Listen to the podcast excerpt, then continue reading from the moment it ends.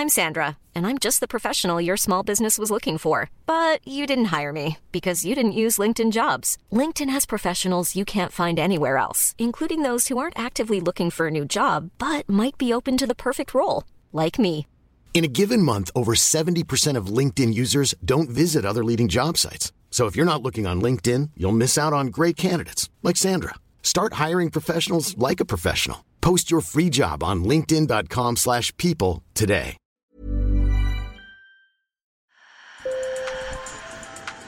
Bonjour. Hello. Hola. Marhaba bikoum. Sur le fil, Le podcast d'actu de l'AFP.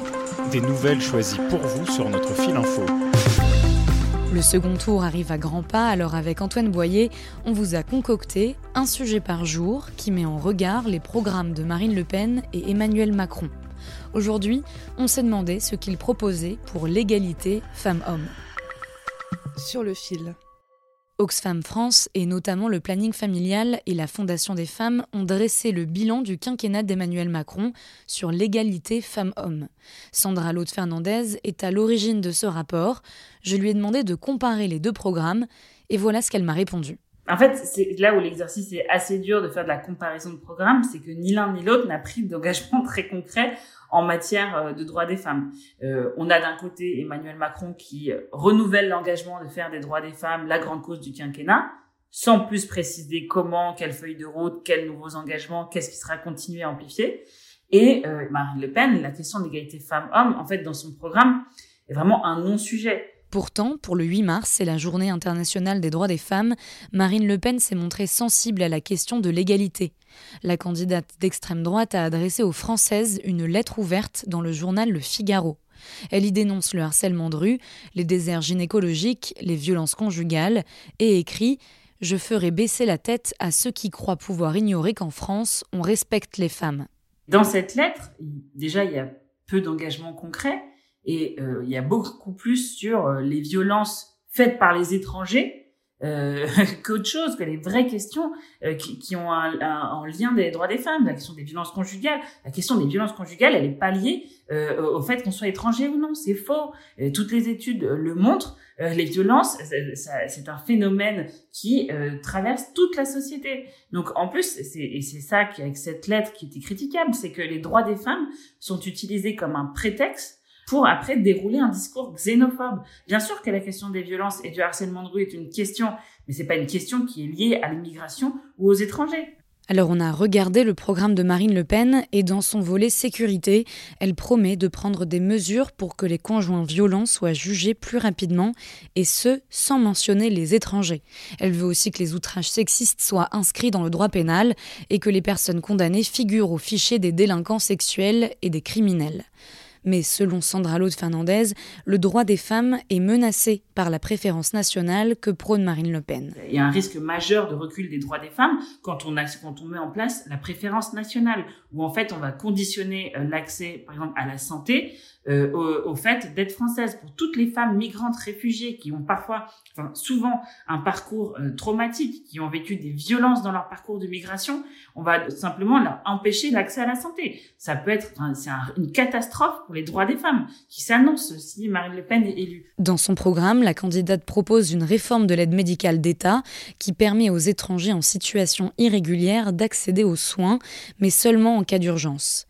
Si Marine Le Pen présente, selon les associations féministes, un risque majeur pour les droits des femmes, Emmanuel Macron, qui avait pourtant érigé l'égalité femmes-hommes en grande cause du quinquennat, présente un bilan totalement insuffisant, selon Sandra Laude Fernandez. Donc euh, la grande cause du quinquennat aurait quand même euh, nécessité des mesures ambitieuses et profondes qui transforment un système qui est profondément sexiste.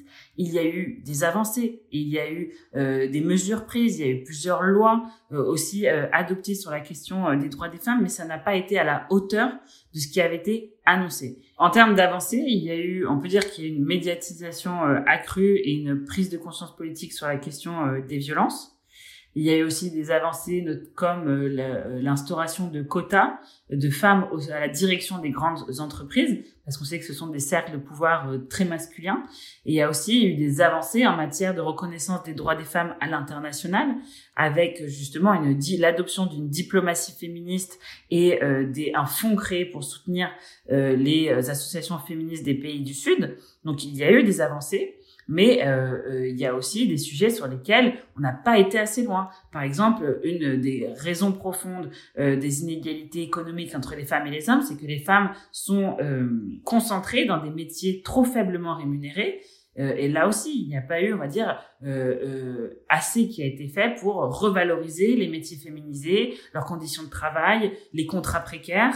Euh, il n'y a pas eu assez qui ont été faits notamment pour l'accueil des enfants de moins de 3 ans. Il devait avoir un plan massif de création de places de crèche. Il n'a pas été à la hauteur. Et là aussi, ce sont vraiment des, on va dire, des, réformes en profondeur qui sont nécessaires pour vraiment transformer un système économique sexiste. Pour Sandra Lout Fernandez, Emmanuel Macron, candidat, ne prend pas assez en compte les femmes, qui représentent pourtant 51% de la population.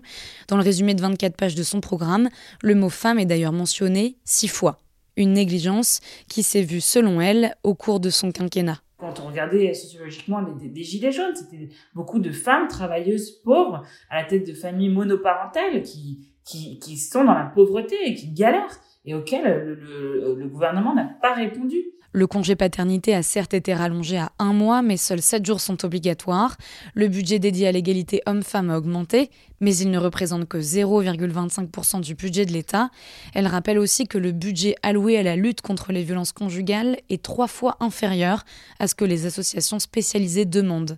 Un bilan insuffisant, en partie dû, selon elle, au fait que 80% des cabinets ministériels sont dirigés par des hommes. Non, c'est un second tour qui euh, nous effraie parce qu'en fait, euh, à la fois, on a un candidat qui n'a pas un bon bilan, qui n'a pas pris de nouveaux engagements assez ambitieux, mais euh, face à lui, il y a une femme qui menace grandement les droits des femmes et qui risque de, de marquer un recul majeur dans les droits des femmes. Sur le fil revient demain. Merci de nous avoir écoutés. Bonne journée.